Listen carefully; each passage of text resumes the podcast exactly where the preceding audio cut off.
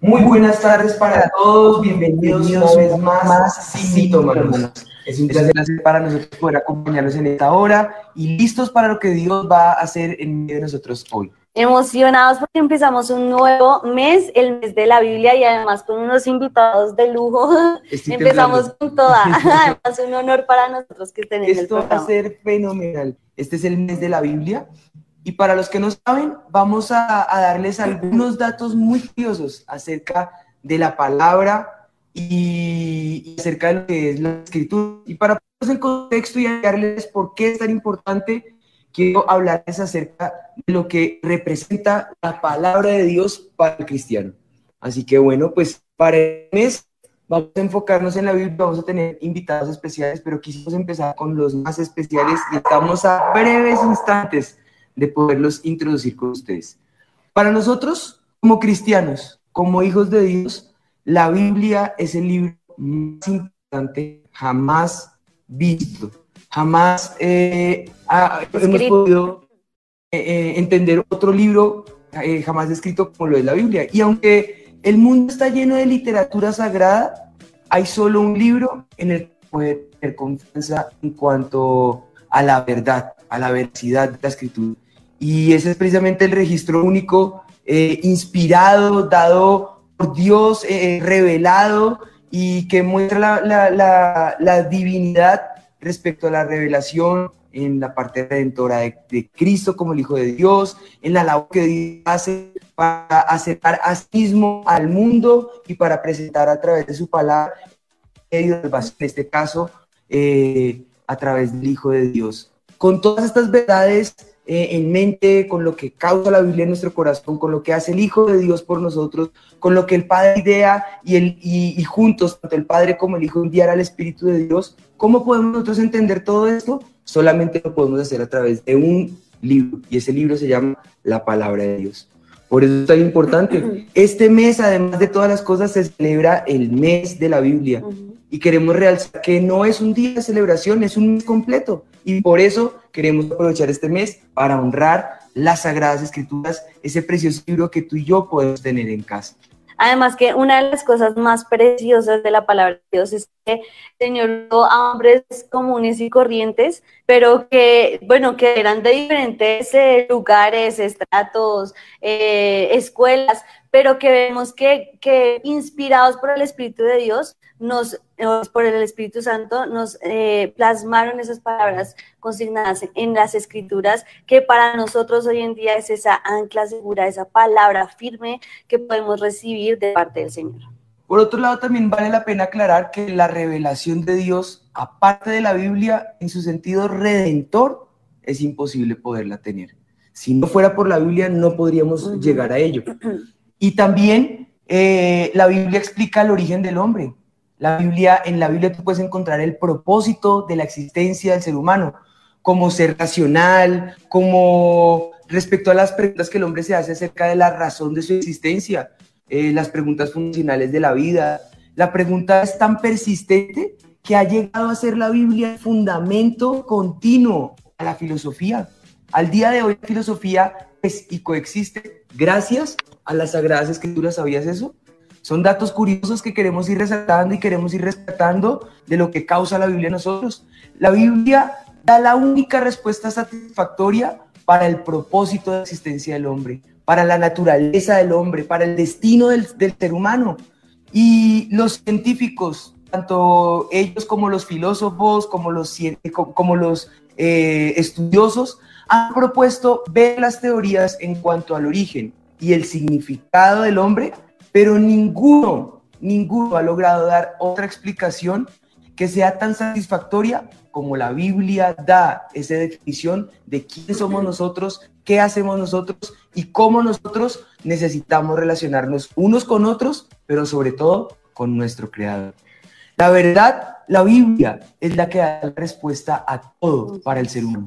Eh, aquellas preguntas que responden a lo que el hombre es, cómo este fue creado por Dios y le da el sentido para vivir, en ese servicio amoroso y fiel a su creador y a Dios, en ese servicio al prójimo y para poder entender lo que es pasar la eternidad en compañerismo junto a su creador.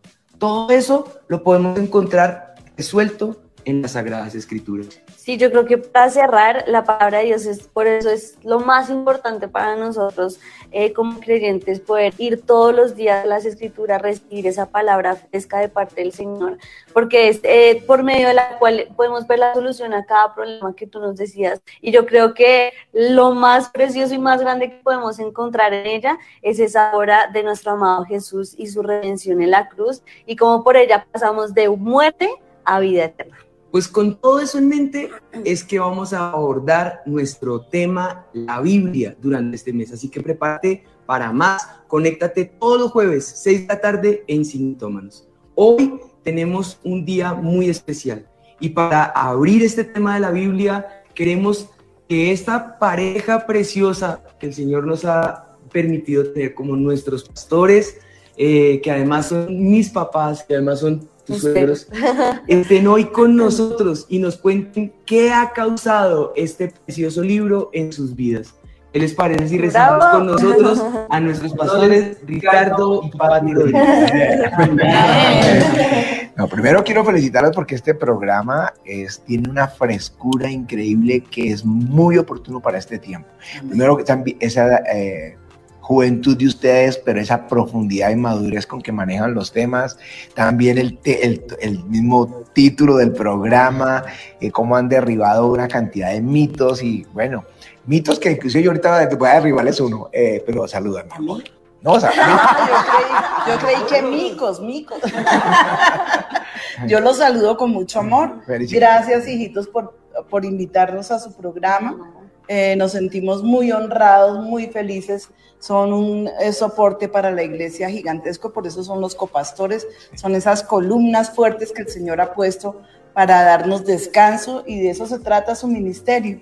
Continuar con la obra que, que, los viejos hemos empezado. Bueno, vieja, vieja la cédula.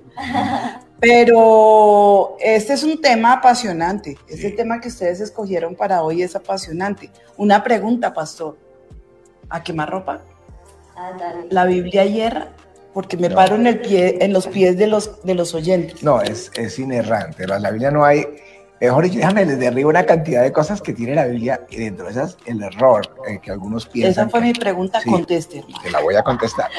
Que la Biblia no, no tiene error, no tiene contradicción, escrita por 40 autores en diferentes continentes, en diferentes contextos durante un periodo de 1600 años.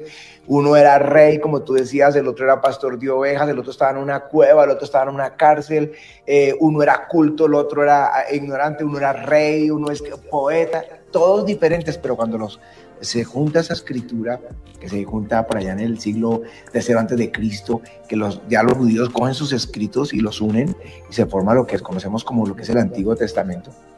Eh, ahí empieza a, a, formarse la Biblia que hoy conocemos, que tenemos en nuestra mano. Lo que pasaba, y aquí el primer mito, para algunos que todavía se quedaron como que la Biblia fue escrita por, por una sola persona o escrita en, eh, en el siglo X o siglo XI, porque era que cuando los tiempos de, de la reforma solo se tenían los eh, manuscritos del, no, del, del, siglo XI, entonces decían que fue escrito en ese tiempo. Entonces eh, era el Textus Receptus, que era lo que habían encontrado del siglo X o XI. Doctor, ¿cómo es que es Textus? Sí, Receptus. Bueno, pero aparecen, empiezan a aparecer una cantidad de textos y tenemos por ejemplo, hay literatura como de Homero, que tienen 10 eh, eh, manuscritos más antiguos, ah, o sea, antiguos. De este tenemos solo el Nuevo Testamento más de 5.000 manuscritos que han aparecido que cuando pensaban que eran del siglo, de los siglos eh, Jerónimo, del siglo segundo, tercero, bueno, empiezan a encontrar en, en, siriaco, en, en, griego, en latín, empiezan a encontrar. Y lo mejor que pasó fue los descubrimientos del Mar Muerto, porque ahí aparecen manuscritos del de antes de Cristo, del siglo segundo, tercero antes de Cristo, y se derriba el mito de que la Biblia fue escrita en el siglo X o que escrita por un solo hombre, y ahí la Biblia eh, adquiere ese peso de autoridad, de autoridad. ¿Por qué? ¿Sigo hablando? No, decir La Biblia inspirada por quién? Por el Espíritu Santo. ¿Por el que es? Dios. ¿Tu mejor amigo? Bueno, claro, obvio, es Dios. Sí. Entonces, eh, no, ese de la Biblia hay, una riqueza como esta gente, eh, como el, el, cada ataque Dios empieza a confirmarlo. Por ejemplo, en el siglo XVIII hay una persona que aquí se nota el nombre que se llama François Marier. Nadie sabe quién es. Quiero Voltaire. Ese era su, ¿sí?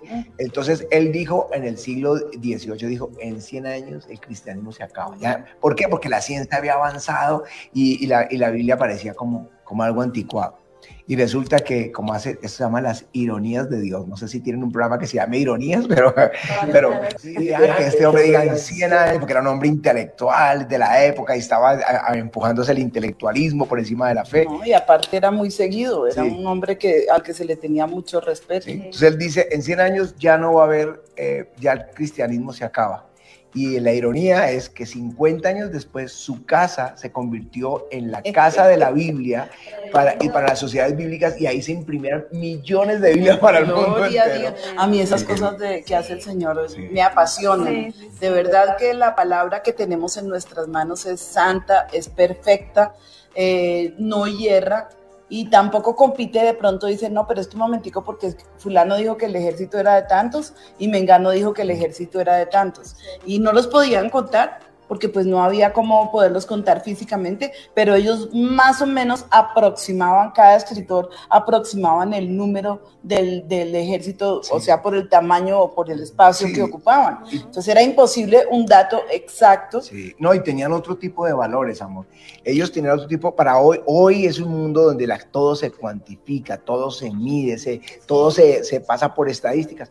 Para ellos ese no era el valor de, de la escritura era el mensaje entregado, era contar el testimonio sobrenatural. Si dice un millón de etíopes, pues podían ser 600 mil. ¿Sí? Nos pasa a nosotros en el parque.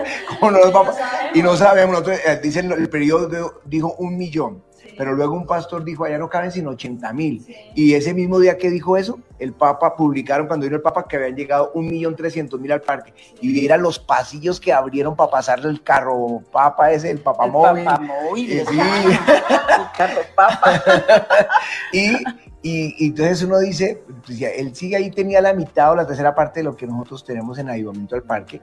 Así que si nosotros nos equivocamos, en ese momento no era importante no era importante, era el acontecimiento, la forma sobrenatural de la liberación de Dios, del respaldo de Dios, de las cosas gloriosas. Tenemos una escritura que es, es como es viva, eficaz, que transforma, que inspira, que nos anima. Con lo de, con lo de las medidas, eh, y recuerdo que eso es lo que precisamente queremos realzar que la Biblia, escrita por hombres, fue divinamente inspirada por el Espíritu Santo. Y en ese sentido, seguramente vamos a encontrar textos de, de, donde van a ser textos conflictivos, pero que tienes que tener en claro, como siempre se los hemos enseñado en mitómanos, que un texto en conflicto no quiere decir que sea errante o que sea eh, de dudosa eh, procedencia. Seguramente hay conflictos como lo que nos acaban de contar y muchos más, pero vamos a descubrir de todas ellas la verdad y esa verdad es inamovible y es inerrante. Dice el apóstol Pedro, tenemos la palabra profética más confiable, a la que hacemos bien en mirar como antorcha que alumbra en, lugar oscuro, ¿no? hasta que el día amanezca, hasta que venga el Señor. Nosotros tenemos la palabra. En ese entonces la forma era hacer una revista que criticara la Biblia, que criticara y la atacara, una revista de enfoque ateo. Entonces ponían el texto y empezaban a criticar y decir, pero era para que la gente tuviera el texto y pudiera leerlo. No, es que es algo, es que esas sí son las sorpresas que el Señor sabe dar y somos su pueblo y Él nos ama y de ninguna manera esta palabra pasará porque está escrito, porque el Señor lo dijo.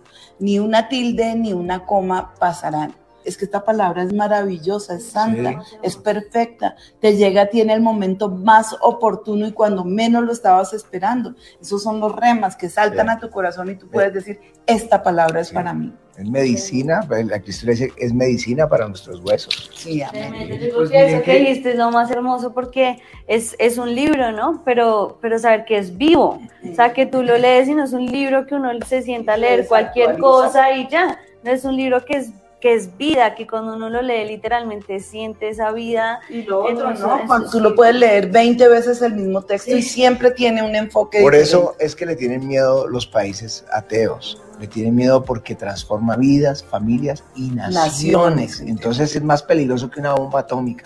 Le tienen miedo. Dice ese librito, lo esculcan. Nosotros cuando estuvimos en Cuba, cuando le revisan a uno de arriba abajo, puede entrar uno hasta su vida personal, más no. Pues a mí me encanta todos estos temas y esto te anima para que veas esta parte que hemos eh, acabado de compartir y que hemos disfrutado de primera mano de nuestros pastores como esa introducción. ¿Nos puedes dirigir en una oración?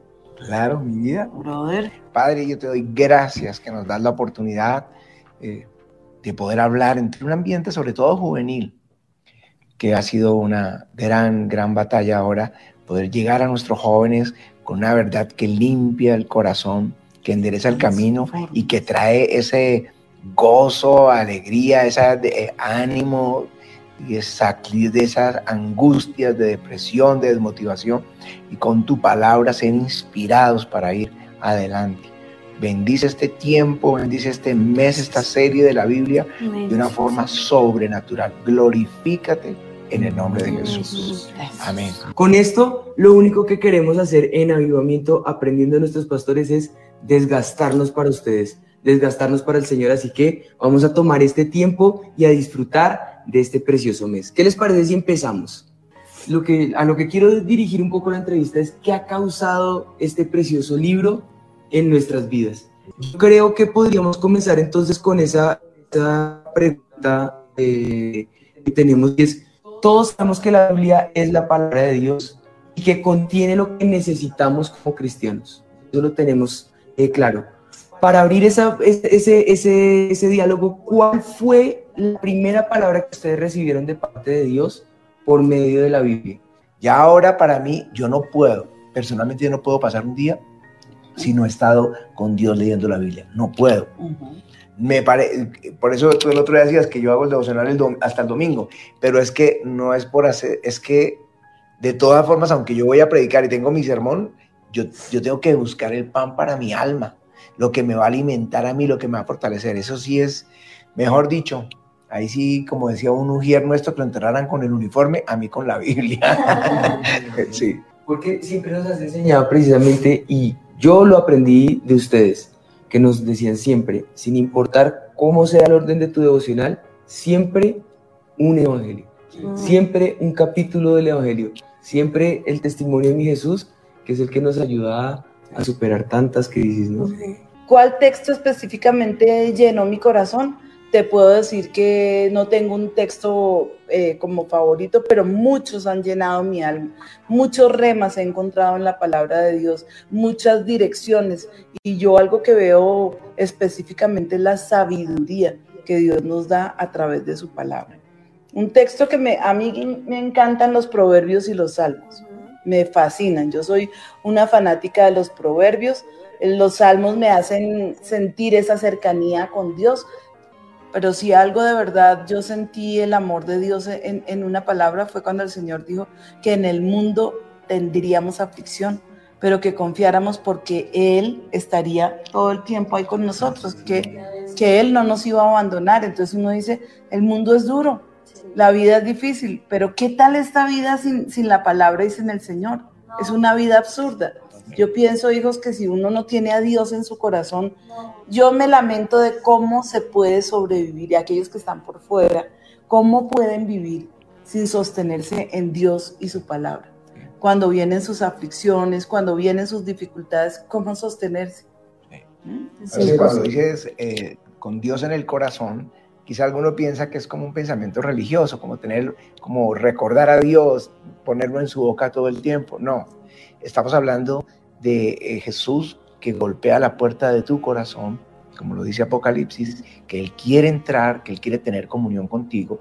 Y entonces estamos hablando de una relación real, que eso hace diferencia con, con la religión tradicional, que, que sí enseña los principios bíblicos y otros principios religiosos, pero no hay una relación cuando comencé en la fe, lo que les decía las palabras de Jesús, es que era claro la invitación a seguirlo, a, tenerlo en el corazón, a hacerlo el Señor nuestro.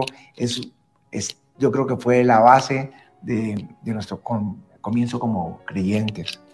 Lo que pasa con el Espíritu Santo, que pues, dirán, eh, ¿por qué hablo tanto de él? Es que eh, la mayoría de creyentes, y hablo de una grandísima mayoría, no lo conoce.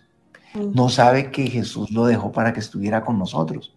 Entonces tengo que estar continuamente recordándoselo. Eh, si, si, no fueran creyentes, si fueran solamente religiosos que van a un culto, una misa, pues yo tendría que decirles que Jesús es real, que Él quiere entrar a sus corazones, que quiere que se reconcilien con Dios. Pero ya una vez al creyente reconciliado, yo tengo que enseñarle que no está solo, que Jesús dijo que no vamos a estar huérfanos y es que una de las cosas que hace el Espíritu de Dios en uno es que uno ya no se vuelve a sentir solo.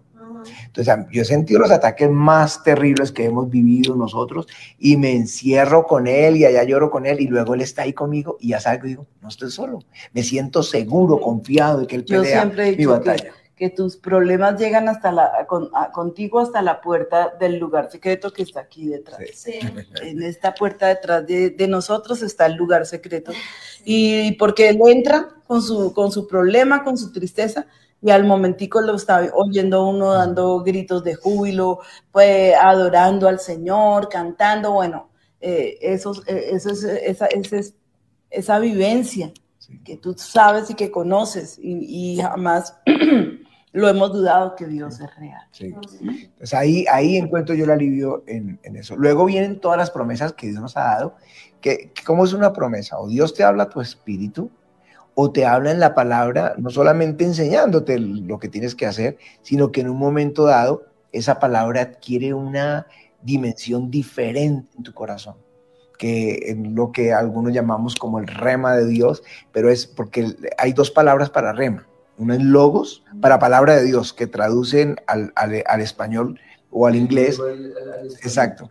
Que del griego son dos palabras que traducen lo mismo, como decir amor, amar y querer, por decir algo, entonces eh, lo dicen love. Entonces, rema lo traducen como palabra y logos como palabra. Entonces son diferentes. En el principio era logos, el logos era con Dios, el logos era Dios. Ahí lo usan en Juan 1.1. Pero otros textos usan la palabra rema el rema viene por el, oír la, por el oír la palabra de Dios. La fe viene por el perdón. La fe viene por el oír el rema de Dios. La espada del Espíritu en la guerra espiritual, eh, la espada del Espíritu que es el, el rema de Dios, que es la palabra de Dios. ¿sí? Otro pasaje, no solo de pan vive el hombre, sino de todo rema que sale de la boca de Dios. Entonces, claro, entonces uno, uno a veces puede estar en la peor situación, pero uno vive sostenido del rema de la palabra que Dios le da a uno. Entonces, esas palabras sí nos dio promesas eh, preciosas. Yo creo definitivamente, hijos, que no solamente es una promesa, son muchas promesas, pero, pero yo puedo decirles algo con toda certeza. No entramos al secreto a, buscar una promesa, entramos a buscarlo a Él. Y en medio de cualquier texto, en cualquiera de los libros de la Biblia, hasta en los que tú dices, ¿y aquí de dónde sacan? Como podría ser eh, números o levíticos, que son solo leyes. En Levíticos, cuánta bendición hay. En números hay promesas ahí escondiditas, pero lo que uno, tú tienes que hacer es entrar a la presencia de Dios con tu Biblia, comenzar organizadamente a hacer un devocional. Voy a leer eh, eh, totalmente organizado, porque hay gente que donde, donde abra la Biblia, y pues eso a veces suele darle resultado, pero pues no es el plan de Dios. No. El plan de Dios es como cuando tú tomas cualquier libro. Tú no puedes abrir un libro de García Márquez y donde eh, eh, caiga, pues eh, donde lo abras, ahí empiezas a... No, el libro tiene un orden y, y la Biblia también tiene un orden y lo adecuado es seguir ese orden. Pero de, otra vez vuelvo y les digo, leyendo desde el Génesis y hasta el Apocalipsis, siempre serás edificado y siempre encontrarás ahí una palabra de aliento.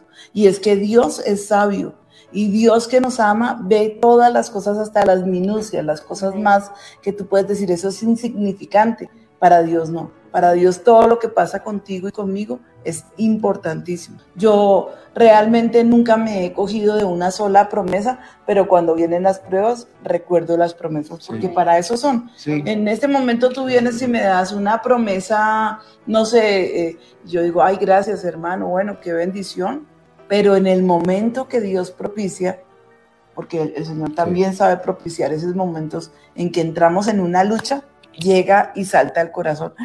Tú me habías dicho esto y esto y esto. Y lo sostiene aún. Y muchas veces nos ha pasado que el Señor habla, pero en el momento como que uno no entendió la palabra, ¿no? Sino que, ¿qué palabra? Bueno, amén. Y de hecho nos ha pasado que aún la tomamos por otra parte que no era. Y cuando vinieron las pruebas y todo lo que vivimos, ah, por eso era esta palabra que el Señor nos dio. Y ahí lo sostiene uno para, para, para los tiempos, em, o sea, como la esperanza empieza a avivarse ahí, la esperanza viene, hay que esperemos lo que sea viene. Y viene. Y están haciendo una pregunta que me parece que pues es bueno responderla. Dice, ¿hay promesas específicas para algunas personas en la Biblia o eh, ella cree que no todas las promesas son para todos? No, las, las promesas de la Biblia son para todos los creyentes. Eh, cuando estamos hablando del rema, es que hay una palabra que Dios te está el Espíritu te la aviva. El Espíritu te aviva esa palabra y cuando tú la lees, le pasa lo, te pasa como le pasó a los apóstoles en Mateo, eh, eh, en Mateo, ¿qué es esto? 24, Lucas 24, ya le digo porque Lucas es, perdón, estoy equivocado, que es cuando en Lucas 24, que van camino a Emaús, Jesús ya había resucitado, Jesús empieza a caminar con ellos y empieza a hablarles a ellos, pero ellos no reconocían que era Jesús. Pero cuando Jesús ya lo reconocen y Jesús se va, entonces decía el uno al otro, no ardía nuestro corazón mientras nos abría las escrituras. Eso es lo que pasa, que cuando tú lees las escrituras hay un momento en que tu corazón arde, es porque Jesús te está hablando. Jesús te está hablando y por eso tu corazón arde. Escríbelo, guárdalo, haz algo, subráyalo si quieres y lo tienes ahí, porque viene el día en que dice, no ardía nuestro corazón cuando nos dijo que Él nos iba a prosperar en tiempos de dificultad. Y mi tito nos contaba en una predica que como un mes antes más o menos de abrir la, la iglesia recibieron una palabra ¿Cuál fue esa palabra bíblica que lo sostuvo y lo sostiene hasta el día de hoy, que ya en ocho días cumplimos 31 años? Primero vinieron unos pastores y, nos, nos dijeron, decían los ministros, ustedes son pastores, quieren comenzar el ministerio. Y, eh, pero ya teníamos nosotros años atrás el llamado. En Isaías 45 me lo dio a mí y a Pati tiene un sueño que se está cumpliendo. en, ese sueño, cuéntales el sueño o, o le, en forma breve el sueño y yo le leo en forma breve. El, sueño de Colombia. Sí. sí. Era que estábamos eh, eh, saliendo por, por, por, el Amazonas, por abajo, y salíamos caminando Ricardo y yo y la tierra estaba cuarteada. Se han visto cuando se secan los ríos, cuando se secan las aguas y que la tierra se rompe y se cuartea completamente. Entonces nosotros íbamos caminando sobre la tierra seca de Colombia, reseca, por toda la nación con un gran ejército detrás de nosotros. Y, donde comenzábamos a caminar, la, tierra comenzaba a reverdecer.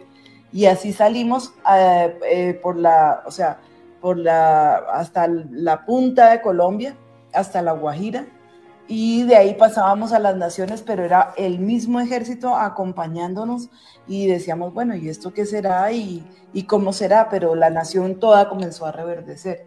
Esa fue la, el, el, sueño y yo decía, no, definitivamente. Nos despertamos, estábamos, no, no, estábamos en un ayuno de tres días y cuando el tercer día Pati se levanta con ese sueño y yo me levanto con esta palabra que dice, así dice Jehová a su ungido, a Ciro, al cual tomé por, yo por mi mano derecha para sujetar delante de él naciones, desatar lomos de reyes, para abrir delante de él puertas y las puertas no se cerrarán. Yo iré delante de ti y enderezaré los lugares torcidos, quebrantaré puertas de bronce, cerrojos de hierro de pedazos y te daré los tesoros escondidos, los secretos muy guardados, para que sepas que yo soy Jehová, el Dios de Israel, que te pongo nombre. Bueno, el texto continúa, pero él, él, el texto que nos estaba diciendo, Él nos iba a entregar naciones en avivamiento. Desataríamos lomos de reyes. Cuando estamos hablando de lomos de reyes, no estamos hablando de presidentes, que hay llamados a presidentes, sino yo sabía que era a pastores. Nosotros íbamos a ministrar pastores, desatar lomos de Pero reyes. es que en esa época éramos ovejitas, ni Sí. siquiera. Cuando nos llamó. Pensado. No, No, al otro, a los tres días estábamos en el Instituto Bíblico empezándolo. Bueno, el- eso era una, una cantidad, o sea, una promesa que ardía en el corazón. Luego que prepararnos en el Instituto Bíblico y todo, entonces ya nos dio otra palabra cuando me dijo, cuando nos llamó al ministerio, que, que estos pastores vinieron, entonces yo me fui a orar y ese día me dijo, desde este día, desde el noveno mes, estoy buscando el texto ahí en, en, en Ageo, dice así, eh, meditad pues en vuestros corazones porque desde este día en adelante, desde el día 24 del mes noveno, estábamos precisos el 24 de septiembre, un mes antes de empezar la iglesia. Desde el día que se echó el cimiento del templo de Jehová, meditad pues en vuestro corazón, porque aún no está la simiente en el granero, o sea, todavía no tienen almas, ¿no? Ah. Ni la vid, ni la higuera, el granero, ni el árbol del olivo ha florecido todavía. Ustedes están solitos, pero desde este día los voy a bendecir. Y eh, sabíamos, y vino la primera ovejita ese día. Entonces ahí empezó, al mes empezamos el Centro Mundial de Avivamiento que se llamaba Comunidad Cristiana de Restauración. Y luego el mismo Señor, unos días después, me dijo en, en, en Zacarías que sin muros sería edificada Jerusalén. Y dije, va, va a haber una iglesia sin muros. Yo me la imaginaba, ¿será que nos vamos a construir un parque? Y Claro, poner un techo y, y, y acaso, o abierto al aire libre. Ah. No piensa, pero eso, eso no puede funcionar en Bogotá porque aquí llueve mucho, porque es un clima frío. Pero ahora cuando uno va al parque uno dice, claro, esto no cabría ni en el estadio. La iglesia eh, Noches con Jesús es una iglesia sin muros. Una Es una iglesia cibernética. ¿Sí? No sabemos cuántos son. Sí. No, no tenemos ni idea. Sí, porque es que uno empieza a contar, bueno, de aquí, de esta, por esta red, 16 mil, por tres, porque son por familias que luego esa- hicimos una encuesta y, y daba un promedio de cuatro, pero nosotros lo ponemos Tres. tres. Entonces uno dice, ah, bueno, aquí hay 48 mil, casi 50 mil personas. Va la otra, hay 60 mil. Por cuatro, 240 mil. Eh, los del canal de televisión, los de la aplicación, los de la página, los de la radio. Entonces uno a sumar, a sumar, por eso ponemos de una forma modesta menos de medio millón de personas. ¿Ah? La, la suma al fin y al cabo son IPs. Sí, Las IPs tú no sabes qué hay detrás de un IP. Puede ser una iglesia, personas. puede ser una familia, puede ser una sola persona. sí, Pero, pero en IPs podemos llegar a un número como lo que nos estás diciendo. sí. Entonces uno dice, un medio millón de personas es sin muros. Sin muros. sin muros. Entonces, cuando, pero uno no lo entiende en el momento, pero el corazón arde y uno dice, Dios me prometió esto, lo va a hacer. Todo lo que nos ha prometido, porque son muchísimas cosas, todo lo que nos ha prometido en la Biblia, todo lo cumplió. Y yo estoy esperando ahora cosas nuevas, porque él dijo que iba a hacer cosas nuevas, que empiece una nueva ola de promesas y el parque, por eso es una reunión profética, porque ahí se dice lo que el Espíritu está diciendo que viene nuevo. ¿Se acuerdan que hablamos de pioneros, que entrábamos en una época de pioneros? Pues, por ejemplo, en el caso del doctorado era el primer doctor de ministerio de Global University de Hispan des- desde 1947. Cuando nos dijo que iban a hacer JET, Sí, un año antes de que ustedes quedaran embarazados, podía ser otra niña, sí, claro. ¿no? Pero, pero Él el dijo, Señor "Es me dijo, niño". el próximo es un niño y él será el pastor. Es uno bello, por eso le digo pastor Jet, adiós, ¿no? Porque él se reirá, yo creo, porque...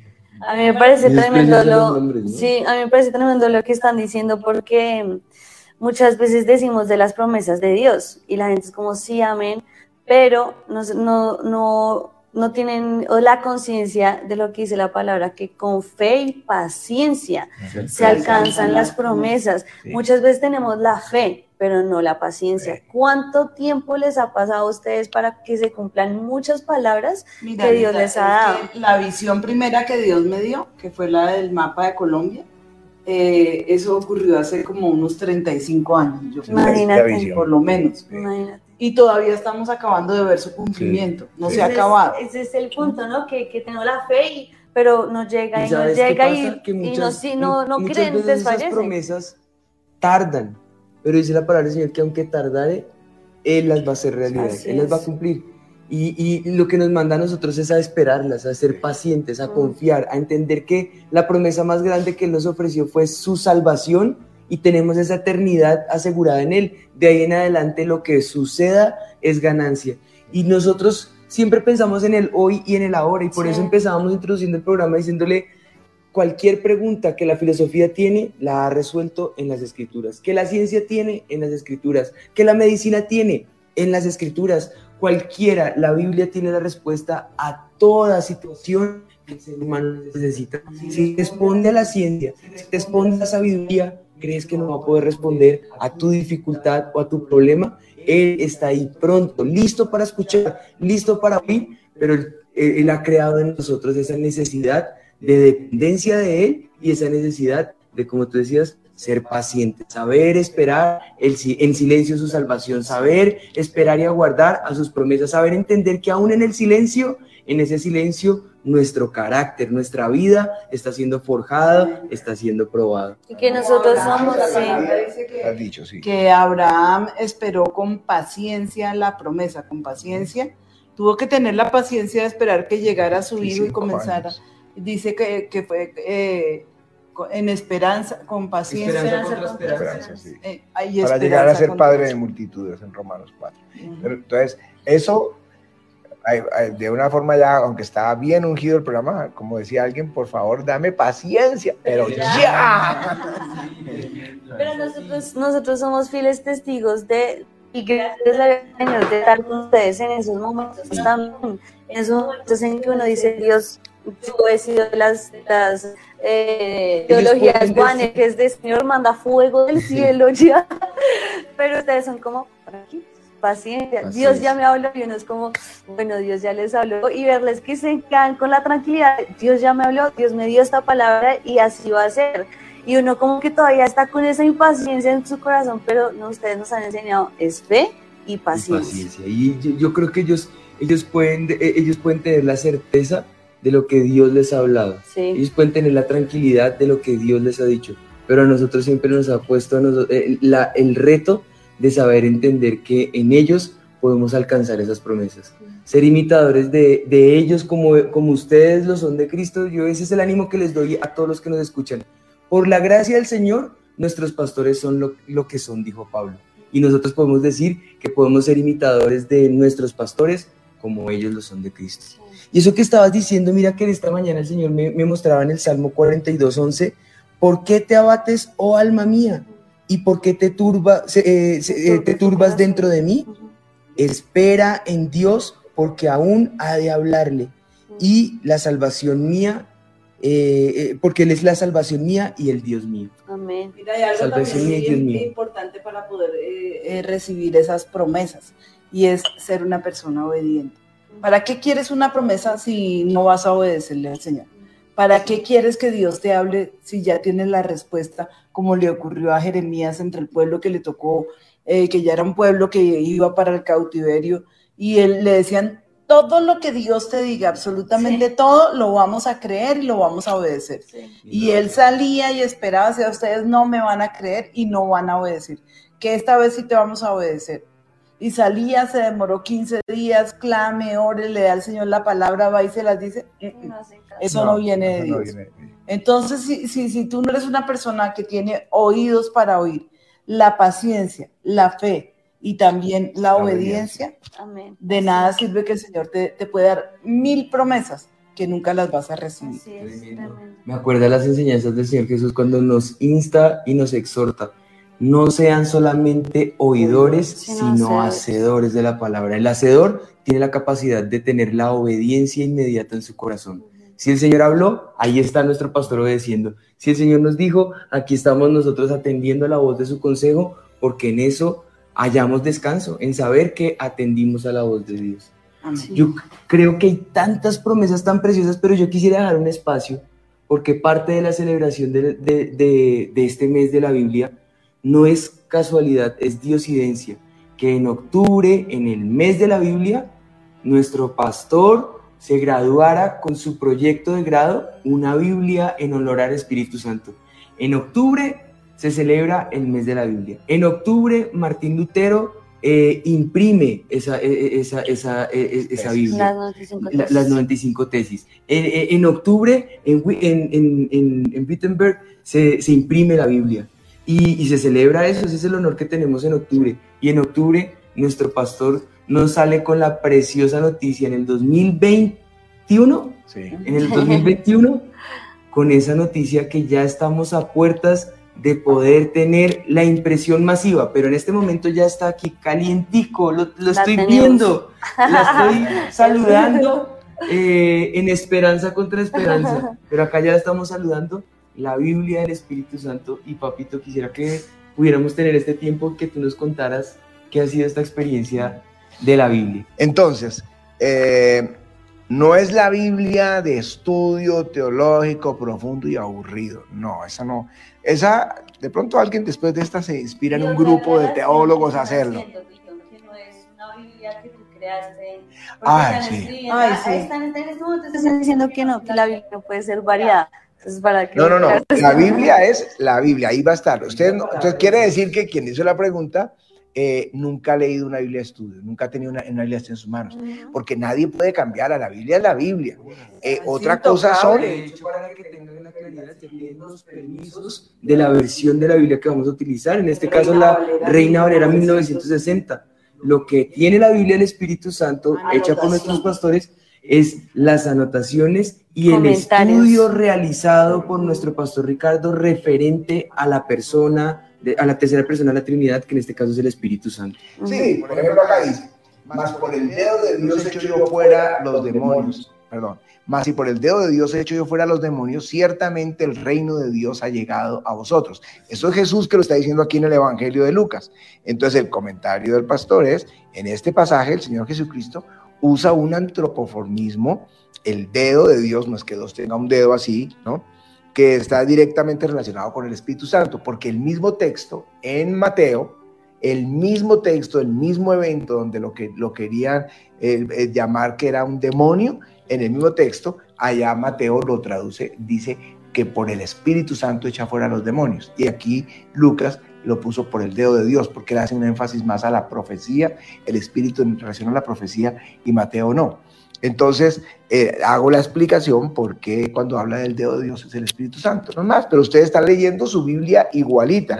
abajo, abajo de los comentarios, claro, la persona hace el comentario porque no tiene ni idea de lo que es una Biblia de estudio lo entiendo, uno no tiene que tener, saberlo, pero el, mundo está lleno, el mundo cristiano, de Biblias de estudio que nos ayudan. Hay una Biblia arqueológica, hay una Biblia em, apologética, Biblia para pastores, eh, por ejemplo, para, la Biblia es una sola Biblia que es para los presos.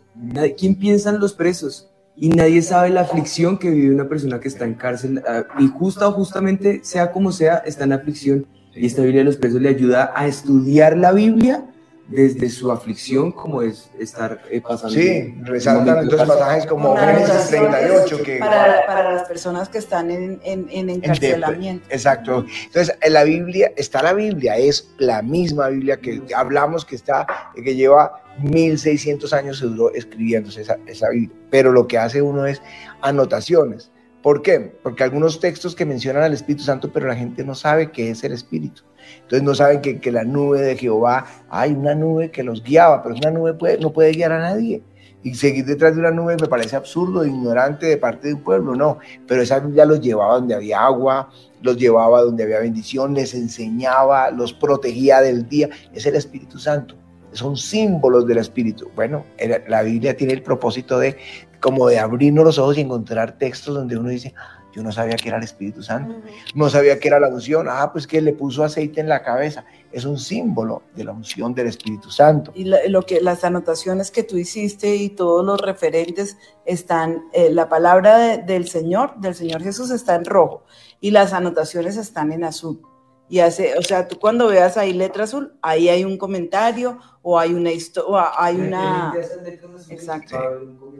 Sí, está uno. La, persona que había escrito tenía la duda y está diciendo gracias, pastor, por la aclaración. Sí, no, yo claro, porque es claro, una Biblia de estudio. No, y, y, qué bueno, no, qué bueno que hizo la pregunta, porque personas cercanas dijeron, uy, no, pastor, tremendo, usted está escribiendo una Biblia y que yo sería un blasfemo, me, me, porque eso sí me lo merezco. Sí. Entonces, no, no, no, la Biblia es la Biblia, solamente, ¿y qué más incluimos? O sea, incluimos eh, símbolos del Espíritu, nombres del Espíritu, comentarios de eruditos a través de la historia, nuestros padres de la iglesia, los primeros, los que estaban en el siglo II, ¿no? los que siguen el siglo III, que fueron mártires del siglo IV, eh, los comentarios del siglo X, del siglo XI, donde uno dice, ahí no había nada, sí, sí, muy, todos ellos conocían del Espíritu, amaban el Espíritu. Resaltando lo que son los pioneros en la fe, sí, sí, sí. Entonces lo que hicimos es tomar desde biografías la, biografías corticas de, hombres de Dios, cosas que nos mantienen avivado el espíritu, eh, que van al, anexas a partes de sermones, por ejemplo acá a William Seymour, que es el, el, el, el fundador, por decir algo así, del pentecostalismo en la calle Azusa. Él tiene un sermón, entonces uno está leyendo su Biblia, pero aparte que hay un sermón, venga, que decía William Seymour, que fue el primero que promovió el bautismo del Espíritu Santo de una forma efectiva, que Hoy la mayoría de cristianos protestantes evangélicos son pentecostales, eh, o somos pentecostales, carismáticos, ¿sí?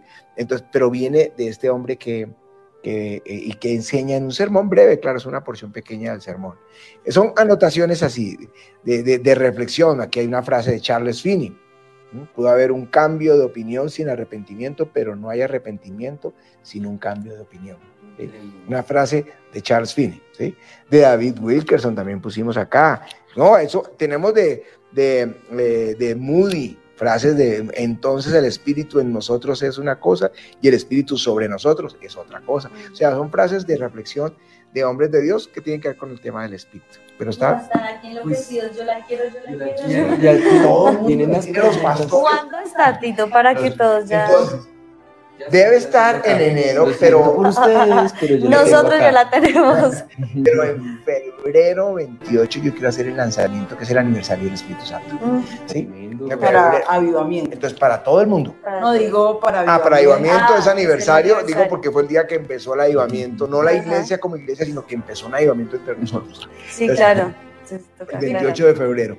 Luego lo promoveremos en Espolit, lo promoveremos en, en, en, conferencias a pastores en toda Latinoamérica. También en, las diferentes escuelas, en la academia, porque el alma mater, en este caso académico, tiene convenios con diferentes instituciones y, y quieren promover esa parte de identificar el, la transformación que ha generado para el ministerio y la conmoción para el mundo evangélico. Pero están pidiendo en inglés, pero yo quiero hacerlo en chino. Yo, es pero mi amor, es que la cantidad de población china que hoy está convertida al Señor es Se están convirtiendo a escondidas y todo, pero también necesitan su propia Biblia. La, Biblia, qué bueno, qué bueno les llegaría porque muy rápido se encendería un avivamiento. Claro. Un avivamiento porque cuando la gente recibe la información correcta, va a tener un avivamiento seguro. Por decir algo, voy a poner el caso del avivamiento de Indonesia. El avivamiento de Indonesia, los misioneros que fueron no eran del Espíritu, no era gente que creyera en milagros, sanidades, creyentes, pastores, por supuesto, pero es de esa línea tradicional que no creen en una sanidad, no creen en bautismo del Espíritu, en los dones del Espíritu, en todo lo que hace el Espíritu. Sí, fundamentalistas. Ellos fueron y ganaron, ellos esas, hicieron iglesias eh, tradicionales, no hay nombres de qué denominaciones eran, y, y, se fueron porque por alguna razón muchos de los misioneros tienen que regresar, o persecución, o prueba, o lo que sea, se fueron. Cuando regresaron encontraron un avivamiento impresionante milagros, caminaban sobre las aguas, multiplicaban el pan, resucitaban muertos, unos milagros impresionantes. Impresionante. Y entonces decían, pero ellos, no lo creían, decían, pero ¿por qué pasa eso? ustedes ah, no. están haciendo eso? No, ustedes nos dieron este libro negro y nos dieron lo que acaban ustedes de decir, esta es la palabra de Dios y todo lo que dice aquí es verdad. Entonces aquí dice, pondrán las manos sobre los enfermos y sanarán. Ah, vengan todos los enfermos y los sanaban porque lo, creyeron con una fe de niños en la palabra. Movemos Amén. Tremendo, yo creo que ha sido la mejor apertura que hemos podido tener para este mes fenomenal de la Biblia. Y lo mejor, esto queda grabado, queda montado inmediatamente en todas las plataformas del avivamiento para que se lo envíen a sus amigos, hermanos, vecinos y que todos podamos disfrutar de lo que va a ser el mes de la Biblia, pero este precioso programa en honor al Espíritu de Dios, quien ha inspirado y ha eh, traído a luz y ha iluminado las escrituras, ha inspirado las escrituras, pero ha iluminado a los autores y a lo largo de la historia a la iglesia, la ha influenciado para que podamos vivir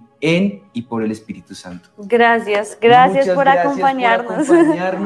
Yo quisiera pedirles el favor si de pronto eh, pudieran bendecirnos a todos para que podamos eh, cerrar este programa.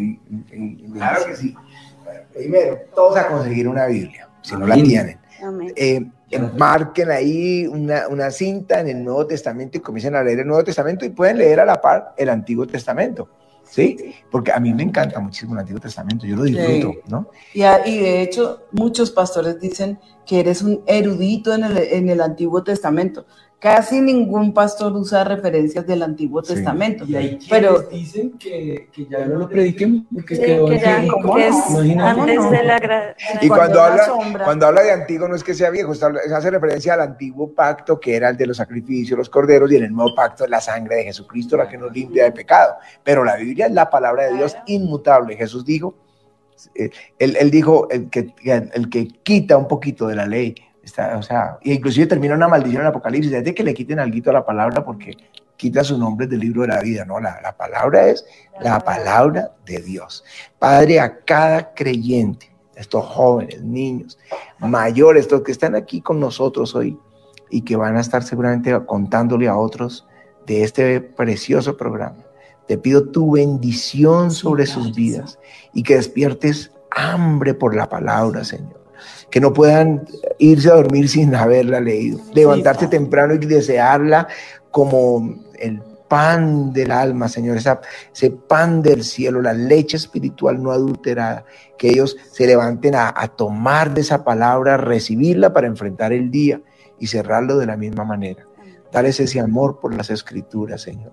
El valor precioso que tiene esta palabra, que ha estado acompañada de persecución, de sangre, de martirio, pero que ahí está y esa palabra permanece para siempre. Sí, Señor. Gracias, Señor. Bendecimos, a Ana María, a, Juan Sebastián y a todos sus colaboradores que trabajan con ellos para poder llevar eh, este programa precioso a, a, cada uno de los muchachos, de los jóvenes o de los creyentes que se han venido juntando a través del tiempo a su programa.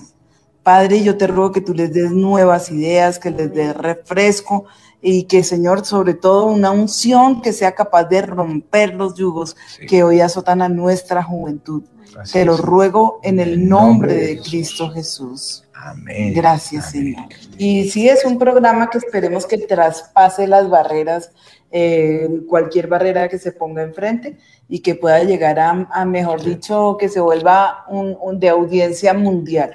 Sí, viene un día y que va a, va a haber un programa en que mientras ustedes están hablando, literalmente lo va transmitiendo. Yo sé que eh, en inglés, que va a estar saliendo los subtítulos en inglés, ese día viene. Y sé que van a tener audiencia de habla inglesa, de, otros idiomas, pero...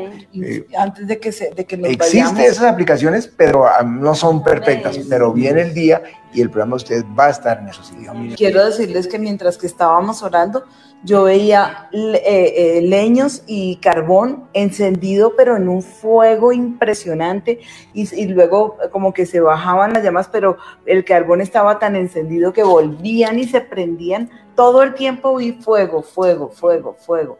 Entonces yo creo que este, este programa está siendo sazonado con el fuego del Espíritu Santo. Por favor, no lo Fuego en la Biblia, para que no entienda, es un símbolo del Espíritu Santo. No, es, el infierno, una cosa es el juicio, pero cuando está hablando de fuego, lo que sentimos hoy mientras hablamos de la palabra. Amén. Amén. Este día quedará escrito, en la historia de las promesas de la palabra del Señor para sin mitómanos, para nuestras vidas. Amén, gracias. Y la hacemos extensiva para todos los que se conecten, así que animémonos, para todos los mitomaneros. Esto ha sido un tiempo de bendición, la apertura a nuestro mes, a esta serie de lo que es la Biblia. Esto fue Sin Mitómanos. Dios te bendiga.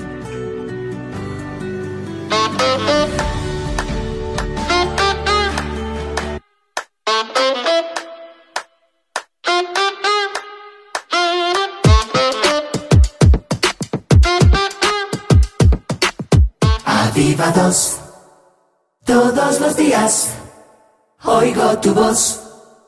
Avivados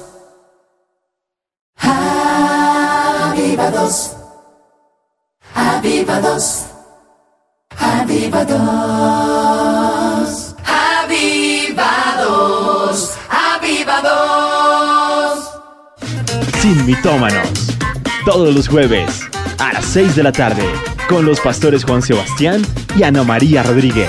Sin mitómanos. Avivados. Música que aviva tu vida. Come on, yeah. Listen to me. Hay un clamor en el cielo. Yeah. Escucha su voz. ¿A quién enviaré y quién irá? ¿A quién enviaré y quién irá? ¿A quién enviaré y quién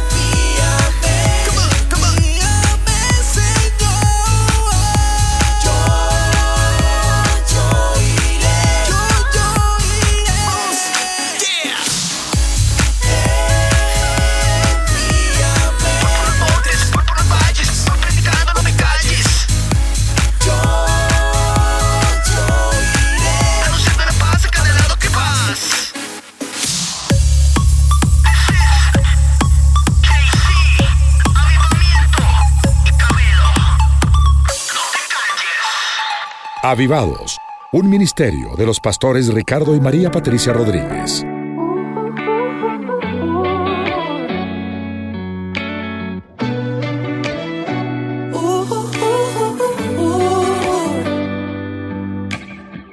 Cuán ligero señalamos, buscando sin todo saber, hablar sin pensar, hacer tanto mal, nos herimos cada cual este es un mundo tan caído. No se supone que esto fuera así. Si pudiéramos vernos diferentes, cambiaría nuestro vivir. Somos quebrantados. Cristo es necesario. Cada día más y más. 24, 3, 6, 5, somos tan iguales en las debilidades.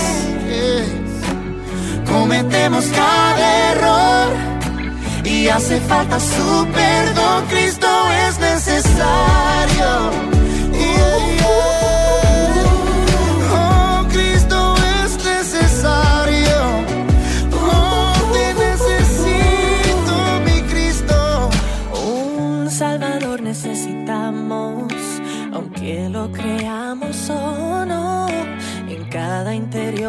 Hay tanto dolor que se esconde en el corazón. Este es un mundo tan herido. No se supone que esto fuera así. Más hace que el cambio sea más dulce. Al llegar la redención, somos